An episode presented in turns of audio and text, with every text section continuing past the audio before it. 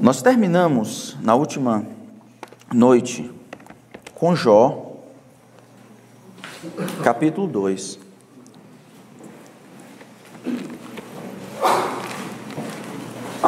É para lá que nós vamos.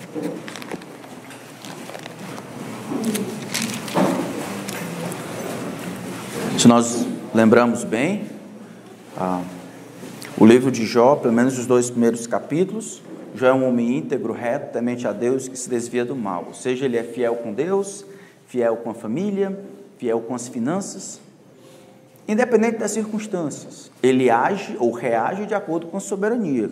A soberania de Deus providencia determinadas coisas e ele responde à altura, tentando ser fiel a Deus. Então, Jó, de algum ponto, fala de uma soberania sem reservas do lado de Deus e uma fidelidade incondicional, uma fidelidade sem condições do lado de Jó. Ah, Satanás não acredita nisso e ele vai trazer um desafio para Deus. O desafio é: Deus, as pessoas não lhe amam por aquilo que o Senhor é, amam por aquilo que o Senhor dá. Deus está convencido, da nossa perspectiva, Deus está convencido que Jó vai se mostrar um homem íntegro, e a sua integridade vai ser demonstrada quando é arrancado dele tudo. Capítulo 2 termina, Jó sentado, versículo 8, Jó sentado em cinza, pegou um caco de barro para com ele raspar as feridas.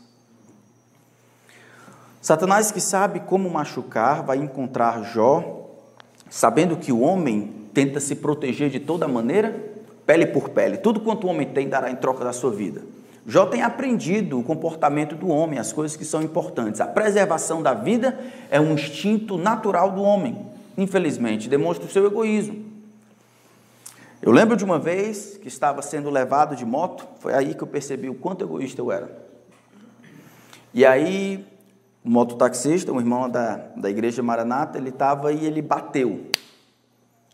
E eu estava atrás, então, no ar, eu peguei ele assim, que ele era um pouco mais leve, eu peguei ele com as duas mãos, botei ele embaixo de mim e derrubei ele no chão. Agora, se você perguntar, pastor, você pensou nisso? Não, instinto. O instinto de preservação. O pobre se estrupiou todinho. Graças a Deus sobreviveu, mas sofreu muito mais do que eu. Depois eu, eu pedi perdão por ser egoísta por natureza. Satanás sabe que tudo que o homem tem dará para preservar a si mesmo. Então, Deus providencia, dá permissão para ele, Deus conserva a sua soberania, é o juiz, ele permite que Satanás vá lá e toque, e ele sabe o que tocar. A descrição é terrível das agonias de Jó, desde a planta do pé ao alto da cabeça. Se você olhar o capítulo 7, quando Jó passa a descrever a, a sua dificuldade, as suas aflições, no versículo 3 diz que haviam passado alguns meses. Então ele está lá, agora os seus amigos já chegaram, né? Bildade, ah, Eliabe, Bildade e Zofar já chegaram para ajudá-lo nesse período. É quando ele vai falar a primeira vez, olha como ele descreve a agonia dele. Na verdade, que a vida do ser humano neste mundo é uma luta sem fim. Não como os seus dias, como os do trabalhador diarista. Jó 7, verso 2: Como escravo que suspira pela sombra, e como trabalhador que espera pelo seu salário, assim me deram por herança meses de desengano e me proporcionaram noites de aflição. Ao deitar-me pergunto: quando me levantarei? Mas a noite é longa e eu estou farto de me virar na cama até o amanhecer. Meu corpo está comido de vermes e de crostas terrosas. A minha pele racha e de novo forma pus. Os meus dias são mais velozes do que a lançadeira do tecelão e se findam a esperança. Lembra-te, ó Deus, de que a minha vida é um sopro e os meus olhos não tornarão a ver a felicidade. Os olhos de quem agora me vê não me verão mais. Os teus olhos me, me procurarão, mas já terei desaparecido. Aqui ele descreve uma agonia tanto psicológica, ele não consegue ter repouso, ele é como alguém que constantemente procura pela sombra, ou alguém que, se afogando, procura encontrar ar. Ele da noite procura, tomara que amanheça, e de manhã ele pergunta, ele pensa, tomara que anoiteça. Esses vermes aqui não são vermes, ah, como se diz, vermes metafóricos, são vermes literais. Ele tinha desde a planta do pé ao alto da cabeça, o uso da telha para tirar o pus era um uso comum, mas ele não dava conta. Essa crosta terrosa era areia que era colocada em cima para poder tentar barrar a contaminação maior. Ele tem febre, ele vai falar no versículo 18. A esposa não aguenta o seu mau hálito, ele está, ter, ele está desamparado, sozinho. A gente precisa compreender essa situação de uma perspectiva literal. Porque é somente compreendendo que a soberania de Deus abarca todas essas coisas, que a gente vai perceber como Jó vai responder diante disso. Durante a Segunda Guerra Mundial, uma mulher da Polônia conseguiu escapar e ela se envolveu, ela se escondeu numa caverna. Aí ela, ela morreu, infelizmente, antes de acabar a guerra. Mas depois que encontraram lá o corpo dela, ela tinha escrito na parede: eu creio no sol, mesmo quando não está brilhando. Eu creio no amor, quando não sinto ou sinto. Eu creio em Deus, mesmo quando ele fica em silêncio. A partir de agora, do capítulo 3 até mais na frente, até o capítulo 37, Deus permanecerá em silêncio. Jó, como é normal nas aflições, ele vai perguntar por duas coisas. Ele quer saber o motivo das suas aflições e ele quer procurar, às vezes, um culpado. A quem? Quem é o último, o responsável por isso que está acontecendo? Jó tem compreensão que a sua situação diante de Deus é justa. Ele sabe que ele não tem cometido pecado. Lá no final, a partir do capítulo 26, ele vai mais uma vez ratificar a sua honestidade. Eu não tenho olhado para a mulher dos outros, eu tenho ajudado o órfão, eu tenho cuidado da viúva. Ele, Deus viu, ele diz: Deus viu, eu estava fazendo tudo o que é certo, íntegro, reto, temente a Deus, me desviando do mal. O que eu estou passando não pode ser resultado de aflição. Mas por enquanto, durante esse tempo todo, Deus permanece em silêncio. Jó vai ter que lutar contra esse silêncio de Deus. E enquanto ele começa a perguntar os porquês, nós vamos ver se a soberania de Deus permite que Deus seja questionado e qual resposta Deus dará. Vamos orar, pedir que Deus nos ajude nessa tarefa. Pai, nós te agradecemos tanto pela tua bendita palavra. O que sabemos sobre o Senhor é a coisa mais importante que nós temos isso aqui não é simplesmente história para boa dormir, isso aqui é a nossa vida. Eu e os meus irmãos vamos sofrer e vão haver perdas. E muitas vezes nós ficaremos aflitos porque sabemos da existência de um bondoso e poderoso Deus. Olharemos os nossos corações e não há pecado que deva ser disciplinado. Não haverá explicação. Talvez o Senhor permaneça em silêncio. Ajuda-nos, Senhor, a confiar em Ti e a crer em Ti, mesmo quando as experiências modificam. Que a Tua soberania absoluta não justifique a, a nossa descrença. Que não haja em nós incredulidade. Ajuda-nos, Senhor, nós pedimos. Em nome de Cristo. Amém. Os amigos chegam no final do capítulo 2. Ele faz Bildade, o suíta e Zofal na Amatita. E eles vão passar sete dias olhando a desgraceira que está acontecendo com Jó. Eu fico pensando, eles, o negócio era tão sério que eles ficaram assim boquiabertos. Eles conheciam Jó de ouvir falar como o camarada o maior de todo do Oriente. Agora Jó, ele está lá comido de vermes, supurando pus, fedendo, sozinho, sem servos, no monte de cinza. Isso é, ele estava fora dos lugares normais onde a sociedade normalmente comunga. Depois dos sete dias, finalmente rompem o silêncio. Eles escutam Jó falando, a própria morte, capítulo 3. A sua dor é tão grande que ele quer que Deus o mate antes que ele renegue a Deus. Ele quer que Deus acabe com a sua miséria, tire a sua vida, porque ele não quer viver mais um pouco de tempo e assim correr o risco de blasfemar contra Deus. A partir do capítulo 4, então, o primeiro vai falar. Todos eles vão falar aspectos parecidos de um mesmo problema. Jó está sofrendo, o problema dele é pecado. Uma palavra foi trazida em segredo, versículo 12. E os meus ouvidos perceberam um sussurro dela, entre pensamentos de visões noturnas, quando o sono profundo cai sobre as pessoas. Sobrevieram-me o espanto e o tremor, e todos os meus ossos estremeceram. Então o Espírito passou por diante de mim se arrepiaram os cabelos do meu corpo. Ele está tendo visagem. Ele parou, mas não reconhecia a sua aparência. Um vulto estava diante dos meus olhos. Houve silêncio e ouvi um, uma voz. Pode um mortal ser justo diante de Deus? Pode alguém ser puro diante do seu Criador?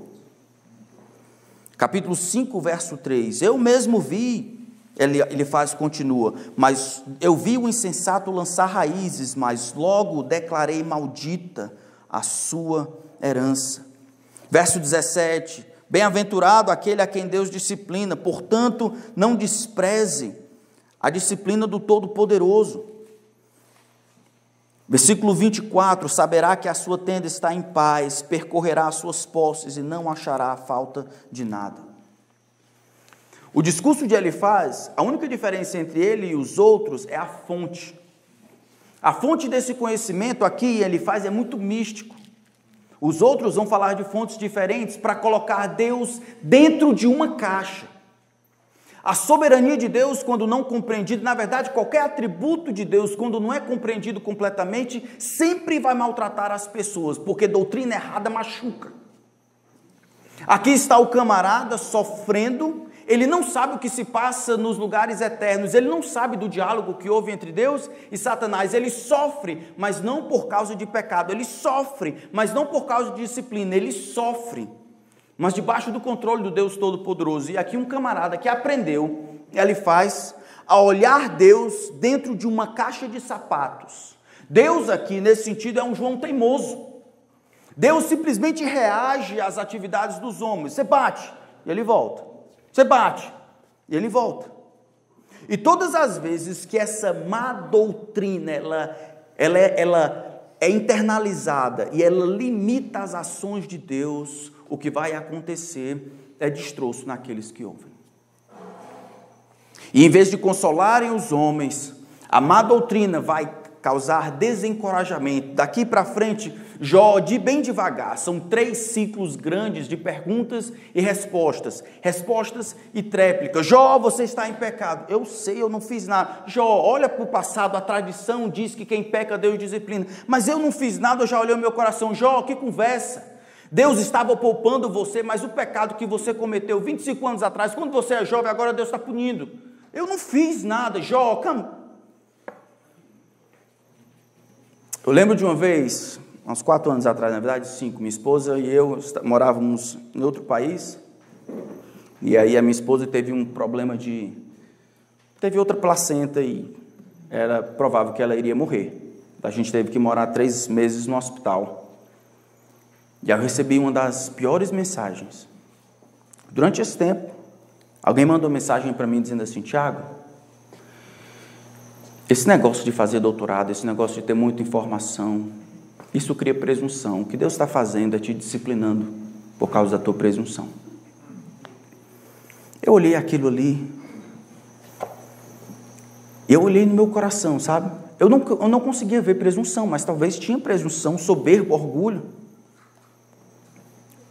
Não tinha, no entanto, um pecado não confessado que indicaria a ação de Deus, a ação de retribuição ou de disciplina para me trabalhar exatamente naquele ponto. Deus estava fazendo muitas coisas, mas não muito em relação ao meu orgulho.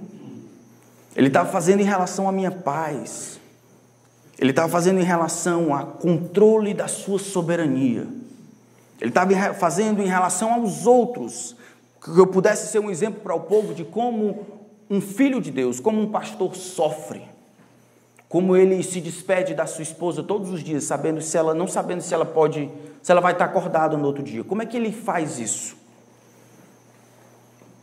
Má teologia, má teologia machuca as pessoas, porque representa o grande Deus de maneira errada e não dá conta do testemunho que a Escritura dá a respeito do sofrimento humano. Deus não é um João teimoso, Deus não cabe numa caixa de sapato, mesmo que seja o sapato do pé grande. Deus não está limitado às maneiras de nós agirmos, Deus não é apenas um reagente, Deus é soberano sobre todas as coisas. Deus controla todas as coisas. Não existe limites que venham contra ele. Ele toca, ele dá, ele reparte, ele eleva, ele abate, ele sara, ele dá vida, ele mata. Os pobres desses rapazes aqui, mesmo querendo ajudar Jó, eles vão se mostrar como terríveis. Mas na frente, veja o que, que o homem diz, capítulo 8, Bildade vai falar, ele diz: Olha, até quando você falará estas coisas? Verso 2. E até quando as palavras da sua boca serão como vento impetuoso? Será que Deus perverteria o direito? Hã? Será que o Todo-Poderoso perverteria a justiça? Se você buscar a Deus, verso 5, e pedir misericórdia ao Todo-Poderoso, se você for puro e reto, ele sem demora despertará para ajudá-lo. Verso 8: Por favor, pergunte agora aos que são de gerações passadas e atente para a experiência dos pais deles. Lá, a fonte dessa verdade de que Deus sempre age em retribuição era a experiência, essa coisa mística, né? Melhor dizendo, essa coisa mística, um vulto que apareceu, um sussurro que veio de noite, visagem. Aqui era a tradição, era a história. Olha, rapaz, sempre foi assim. Você peca, Deus vai lá e pune. É assim que a gente pensa a respeito de Deus, não? Algumas vezes? Nunca houve aquele cutucão, fulano de tal pegou câncer, fulano de tal perdeu o emprego, e aí você sabe de algum desvio que ela tem? Não grande, talvez um desvio, e aí você bate aqui e diz assim: Isso aí sabe o que foi? Por causa disso. Deus fez isso, foi lá e te tirou logo, para ela se arrepender. Você sabe? Hã? Foi um sussurro que veio em você e falou de noite, foi? Ou você olha a história e diz, é assim que Deus faz. Óbvio, é claro que Deus faz assim, mas não é só assim que Deus faz. O outro mais na frente, capítulo 8, ele continua dizendo, na verdade, aqui é Jó explicando. Jó ele se vê com um problema muito difícil. E eu preciso dizer que Algumas vezes, irmãos, crer no Deus que nós cremos não faz a vida ser fácil. Olha o versículo, ou o capítulo 9. Ele diz, na verdade, eu sei que é assim. Porque como pode o mortal ser justo diante de Deus? Se quiser discutir com ele, nem uma de mil coisas lhe poderá responder. Ele é sábio de coração e grande em poder. Quem ousou desafiá-lo? Em outras palavras, ele continua crente.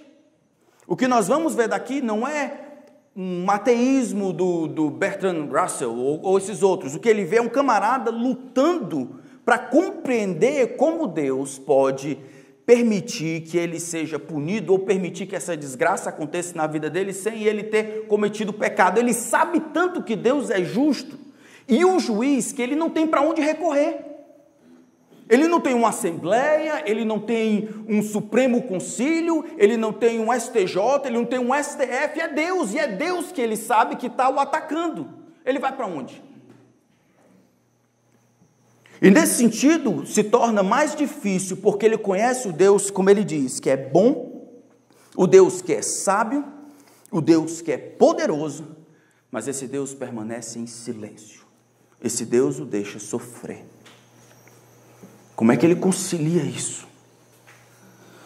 Por isso que a partir do versículo 13, do capítulo 13, Jó começa a perguntar por quê. Versículo 19, ele diz: Quem há que possa entrar em litígio comigo? Se houver, ou fique calado e morro, concede-me somente duas coisas, ó Deus. Assim e assim não me esconderei de ti. Tira a tua mão de mim e não me amedronte o teu terror. Interpela-me e eu responderei, ou deixa-me falar e tu responderás. Quando culpas, quantas culpas e pecados tenho eu? Mostra-me a minha transgressão e o meu pecado. Por que escondes o teu rosto e me consideras teu inimigo? Daqui para frente, as perguntas por quê, porque ele conhece quem Deus é, ele é justo, mas ele conhece também quem ele é, ele sabe que ele é justo ou íntegro nesse sentido. Ele não consegue conciliar as duas coisas. Lembra, ele não sabe o que se passa no reino espiritual. Ele não consegue conciliar as duas coisas. E ele pergunta qual o motivo. Por que o Senhor me trata como inimigo? Por que o Senhor aflige-me? Por que, que o Senhor me maltrata? Jó nos ensina a sermos honestos com Deus. Nós não sabemos o todo que está passando, nós não sabemos os planos de Deus. Nós simplesmente não sabemos. Não sabemos o que Deus está fazendo, porque as coisas são como são, ou poderiam, poderiam ser diferentes. No entanto, Jó, mesmo assim, é sincero com Deus, perguntando por quê. Por que as coisas são de fato assim? Eles vão tentar resolver essa querela, né? Querela, vão trabalhar de todas as maneiras, nas várias rodadas, tentando resolver, até que finalmente Jó perde a paciência. No capítulo 27, ele finalmente acusa Deus de cometer injustiça. Ele tenta justificar a sua inocência condenando a Deus. Sabe uma coisa? Eu acho que Deus tem sido injusto. Tão certo, verso 2 de, Jó 27, tão certo como vive Deus, que me tirou o direito. O Todo-Poderoso que amargurou a minha vida enquanto eu puder respirar e o sopro de Deus estiver nas minhas narinas, nunca os meus lábios falarão injustiça, nem a minha língua pronunciará engano. Longe de mim que eu dê razão a vocês, meus amigos, que tentam me convencer de pecado. Até morrer, nunca abrirei mão da minha integridade. A minha justiça me apegarei e não alargarei, a minha consciência não me acusará em toda a minha vida. Obviamente, a gente precisa compreender que aqui tem passado alguns meses e e Jó está muito cansado, sobrecarregado. Os, esses arautos da má notícia estão destruindo a esperança de Jó. Jó compreende, ele não vai mudar a sua opinião a respeito de si mesmo. O problema é que depois de perguntar por que, ele acusa Deus de não tratá-lo como ele deveria ser tratado. O, que Deus está fazendo é desproporcional. Se não há pecado não confessado, porque Deus está me punindo. Por que, que Deus não fala? Por que, que Deus não explica? Por que ele está fazendo isso? Por que, que ele não abre a boca? Por que, que ele permanece em silêncio? Por que, que ele não abre uma audiência? Ele me perguntava, eu iria responder. Jó, então, agora, ele começa a se elevar um pouco além da criatura e começa a demandar algumas coisas ao Criador. Nesse momento, Jó modifica um pouco a questão da justiça. A justiça é aquela que ela, ele compreende como justiça. Ele acha que deveria ser tratado assim, com base nesse comportamento, e quando Deus não faz assim, o que é esperado desse comportamento, ele me roubou o direito. Por que, que ele não me perguntou? Por que, que ele não me acusou formalmente? Por que, que ele simplesmente, do nada, da noite para o dia, eu, deu, eu perco minhas crianças e no outro dia eu perco minha saúde? Por que, que isso não para? Por que, que ele me preserva ainda com vida? Por que, que ele não me mata logo? Jó, ele está quebrado. A soberania de Deus ainda é mantida. Quando Jó reclama, reclama para quem? para aquele que de alguma forma é o responsável por tudo e que poderia mudar a sua situação. A dor tem destruído a carne, mas não tem destruído a crença de Jó. Deus, para Jó, não é contingente, ele é necessário. Em toda e qualquer realidade, é melhor acusá-lo de injustiça, porque tentar conceber uma vida sem Deus é tentar traçar um triângulo sem três lados, ou um círculo que seja quadrado. É impossível de conceber. Isso não torna a vida melhor ou mais fácil. Torna a vida muito mais difícil. Porque agora ele tem alguém que conhece, alguém que poderia fazer diferente e não faz. Alguém que permanece em silêncio. A crença, no entanto, de Jó continua a mesma. Essa aqui, depois de falar, a última vez, o versículo, capítulo 28 até em diante, é a última vez que Jó fala desse discurso maior. Capítulo 31, para concluir essa parte, ele diz assim, verso 35: Quem dera eu tivesse quem me ouvisse, eis aqui a minha defesa assinada, que o Todo-Poderoso me responda. Ele não, capítulo 31, verso 35. Ele não quer simplesmente que Deus mude a vida, a história. Ele quer uma conferência com Deus. Ele quer que Deus o vindique. Porque Deus torceu o direito a meu favor, eu quero que ele, se, que ele se apresente e se explique. Eu quero que Deus diga as razões. Ele não pode simplesmente fazer o que quer e simplesmente desaparecer ou modificar sem não dar nenhuma explicação. Eu quero que ele fale, a minha defesa está assinada. Isso é o que eu fiz, isso é o que eu sou, minha consciência está tranquila. Se eu não está me tratando, eu quero me justificar condenando você, dizendo que eu sou mais justo do que o próprio Deus.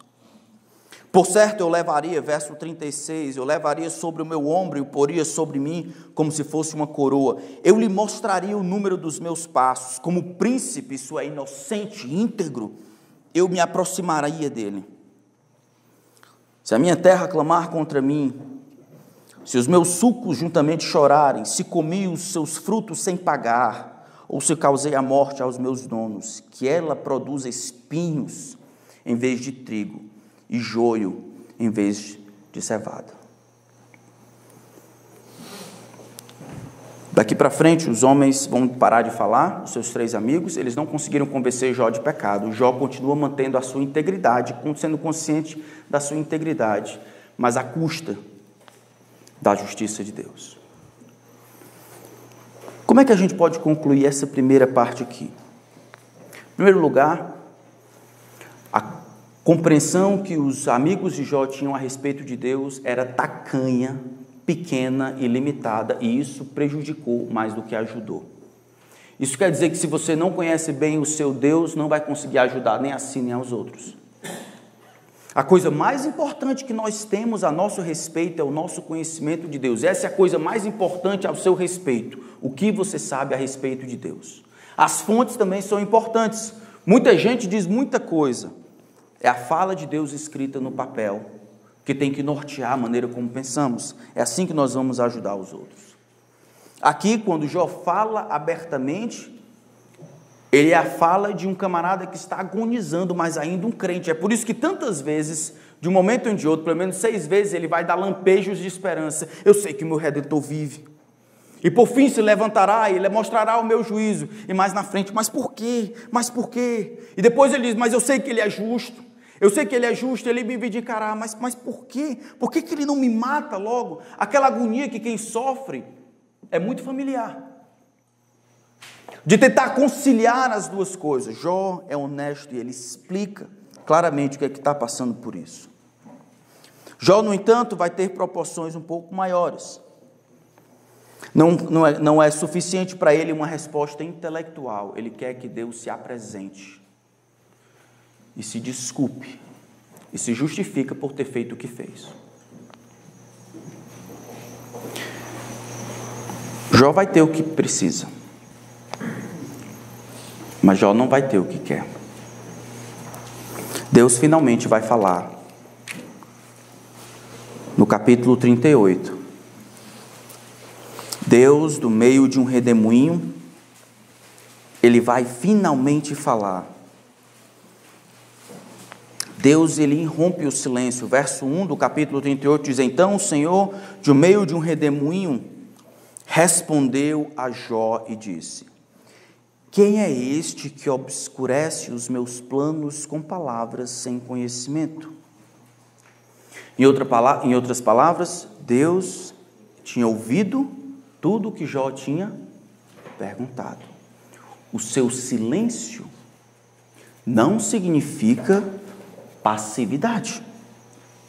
Ele não somente estava olhando, ouvindo o que Jó dizia, mas não importa os sentimentos de Jó, aquilo que ele dizia estava sendo filtrado pela resposta que era esperada da parte dele.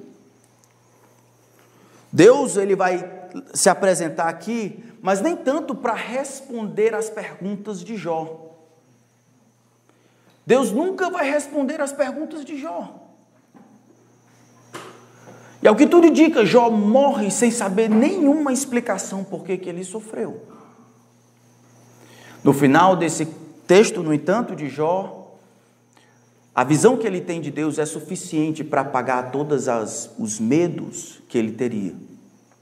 Quem é aquele que obscurece os meus planos com palavras sem conhecimento? Cinja os lombos como homem, pois eu lhe perguntarei e você me responderá. Deus vai entrar, no, ele entrando em relacionamento com Jó, ele diz de uma maneira que Jó entende. Ah, você está me fazendo perguntas. Você acha que de fato sabe o que é justo, o que é correto, o que é devido a você? Você começa a me bombardear com questionamentos.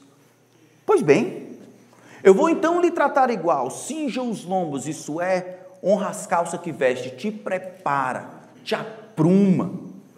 Vamos começar assim. Eu te pergunto e tu me responde. Se é próprio, então, esse essa relacionamento aqui, e se você se responder às perguntas que eu faço, eu lhe direi então as respostas que você precisa. Deus então, ele vai começar da criação animada e inanimada. Todas as perguntas que são retóricas, elas vão demonstrar duas coisas: a sabedoria insondável de Deus e o poder absoluto de Deus. Vai demonstrar que Deus, ele é criador e não criatura. E algumas coisas Jó nunca vai entender, porque ele nunca será criador. Algumas coisas são prerrogativas do criador. De colocar todos os encaixes, de perceber todas as, as, as coisas, de colocar aqui e acolá, tirar, repor. Jó não é Deus. As perguntas que eles fazem estão fora da alçada dele. Onde você estava? Ele começa, verso 4: Quando eu lancei os fundamentos da terra, responde-me. Se você tem entendimento, quem determinou as medidas da terra? Se é que você o sabe, ou quem estendeu sobre ela uma linha de medir, sobre o que estão firmadas as bases, ou quem se assentou a pedra angular? Quando as estrelas da alva juntas alegremente cantavam, todos os filhos de Deus gritavam de alegria. Alguma vez na vida, verso 12, você deu ordem às madrugadas, ou mostrou ao amanhecer o seu lugar, para que agarrasse a terra pelas extremidades e dela sacudisse os perversos? A terra se modela como barro debaixo do selo, e tudo se apresenta como um vestido. Dos ímpios é retirada a sua luz, e o braço levantado para ferir se quebra. Você foi até as profundezas do mar? Ou percorreu o mais profundo abismo até hoje, parece? Que as descobertas no mundo marinho não passam de 10%. É isso, filho? 10%. É o que tem sido varrido até agora. Gosto muito de olhar a beleza e a criação de Deus na da criação de Deus na criação, a sabedoria de Deus na criação. Observo com os meus filhos. Esses últimos dias a gente estava vendo sobre as abelhas. As abelhas, elas fazem. As abelhas. Elas fazem hexágonos perfeitos. Sabiam disso? Aquele lugar onde tem os favos são hexágonos perfeitos. Ah, mas se eu botar para vocês para fazer um hexágono, você não consegue fazer perfeito, não. elas fazem perfeitos, milhares, mas não é mais do que isso. Elas não somente fazem perfeitos, mas elas fazem a, o, o, cálculo para que em cada favo contenha mais e ele não fique preso para não apodrecer e ele fique preso para não cair. Então elas, elas constroem em inclinados para que, que tenha maior quantidade, sempre fique vivo, sempre contenha mais e não derrame. São abelhas. Há um tempo atrás, um camarada bateu uma foto, ele vai falar sobre o granizo, sobre os, os flocos de neve. Os flocos de neve são coisas fabulosas, eles não são todos ah, iguais, na verdade, eles são diferentes, mesmo que tenham as três, as seis pontas. Todos eles diferentes. Você olha a constituição de todos os seres vivos e, e você deve ficar maravilhado com isso. Eu tive a oportunidade de viajar com minha esposa para Fernando de Noronha, para comemorar meus 15 anos de casado. Foi uma da, do, das situações que eu mais me senti humilhado. Eu fui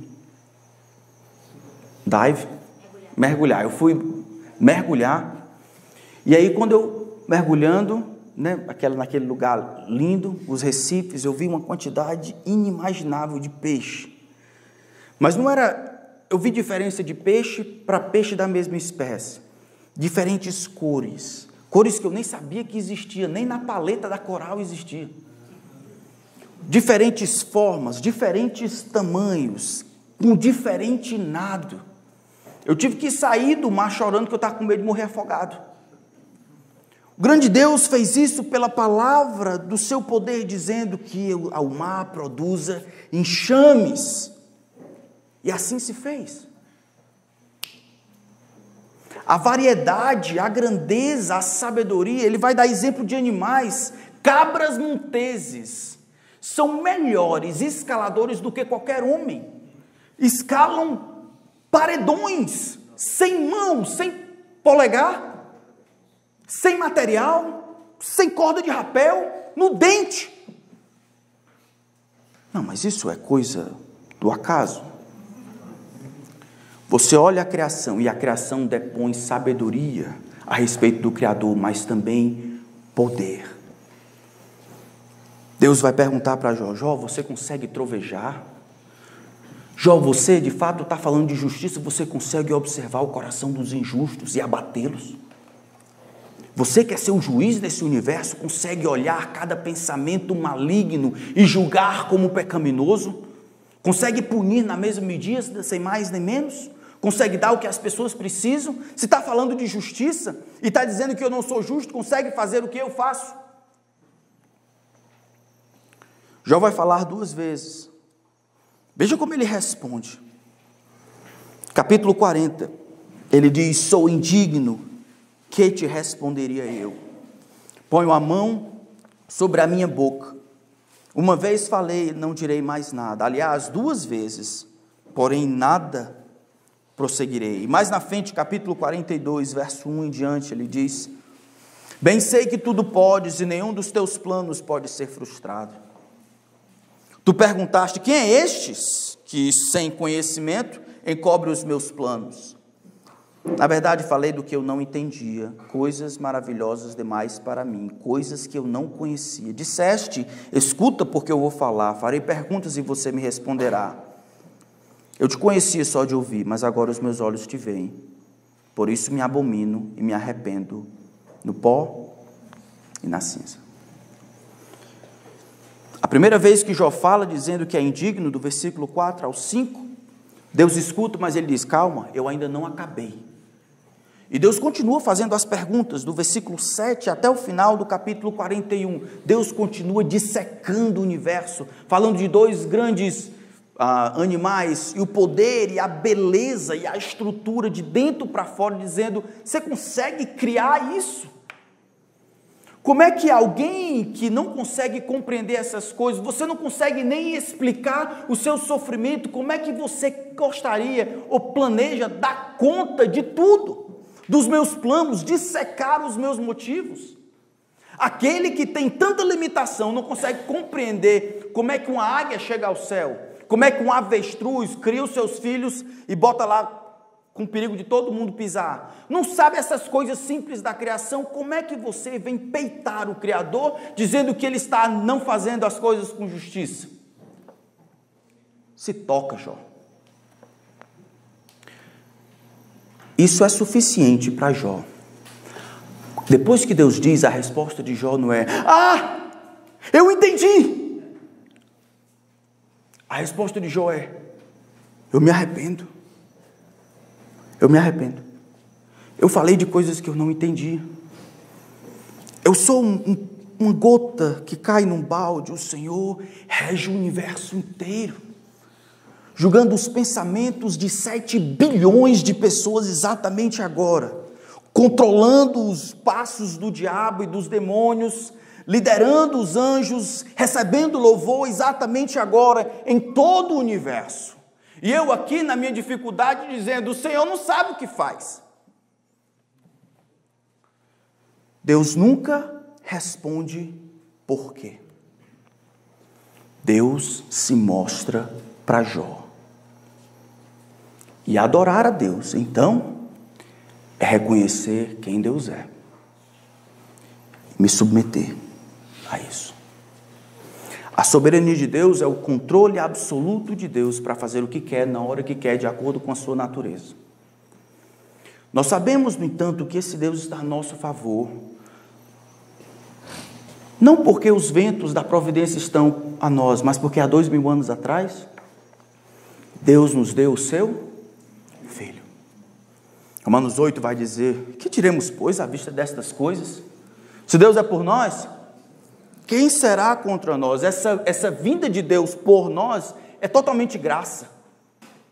Aquele que não poupou seu próprio filho, antes por todos nós o entregou, porventura não nos dará graciosamente com ele todas as coisas? Isso não é história, isso não é conversa de pastor, isso aqui é a vida. É isso que sustenta a gente. Quando a gente tem uma esposa que é difícil, ou tem um filho que está afundado nas drogas, ou tem um pai que está com câncer no hospital e a esposa está para morrer, ou quando eu não tenho emprego, não tenho o que comer, ou quando eu tenho um filho e esse filho tem dificuldade e deficiência. Por que isso? Por quê? Essa pergunta, assim como muitas outras, são aquelas que são prerrogativas divinas e ele não prometeu responder. Como, como funciona a Trindade? E a união das duas naturezas do Redentor, sem ser um esquizofrênico. E o nascimento virginal? Por quê? E o meu filho com dificuldade? Por que, eu não fui colonizado pela Inglaterra ao invés de Portugal? Por que, eu nasci aqui? Por que, eu sou baixo? Por que, eu sou alto? Por que, que eu sou liso? Não é não? Por quê? Por que, que eu fui abusado pelos meus pais, pelo meu primo? Por que, que houve esse estupro? Por que, que mataram meu irmão? Por quê? Por quê? Mais profundo do que isso até, por quê? Dentre todas as pessoas desse universo do nosso Deus, por que, que Deus escolheu você para ser salvo? Por quê? Por que você? Hã? Por quê? Você acha que é melhor do que os outros? Por que você? Porque eu, Deus. Pense na sua família, as pessoas da sua própria rua. Os colegas que brincavam com você, alguns irão padecer no inferno, outros não. Você, por causa de Cristo, não. Por que você? Por quê? Não tem resposta. Essas são prerrogativas divinas que ele decide não responder. São competências e atribuições da divindade. A nós, nós reconhecemos quem Deus é. E nós, de maneira responsável, nos submetemos a isso. Essa é a vontade de Deus. Alguém aqui deseja seguir a Cristo? A esse Deus homem que morreu na cruz pelos pecados, para nos dar vida. Jesus e sua cruz é o maior exemplo da soberania de Deus e a responsabilidade humana. Deus não é apático. Quando fere, Deus tem um plano.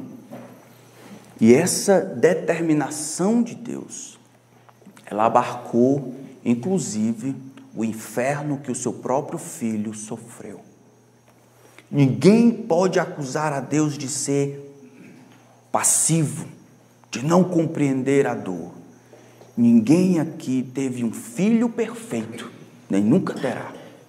Ninguém aqui teve que esmagar o seu filho, mesmo que o seu filho tenha sido uma vítima entregue, entregue voluntariamente. É Deus que define essas coisas. Deus compreende soberania e responsabilidade. Alguém deseja seguir a Cristo? Deseja professar isso publicamente? Amém. Isso vai lhe custar tudo, amigo. Você sabe disso?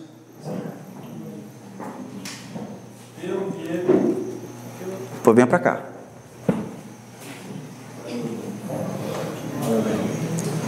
Mas alguém deseja seguir a Cristo? Não. Eu, Diego, perante a igreja, reconheci Jesus Cristo como único e Senhor Salvador. Amém. Vamos terminar em oração? Vamos colocar em pé.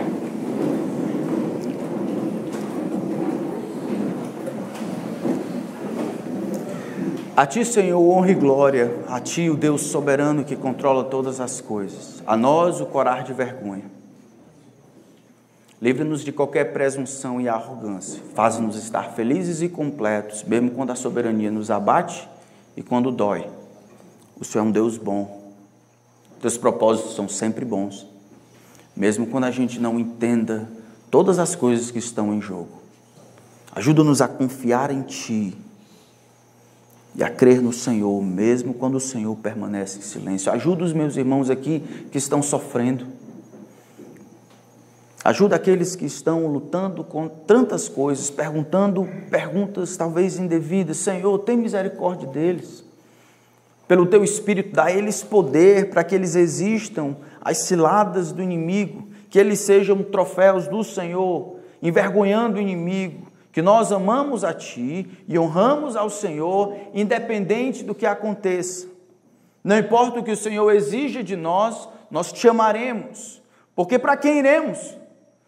É o Senhor quem tem as palavras de vida eterna e a fonte de todas as bênçãos.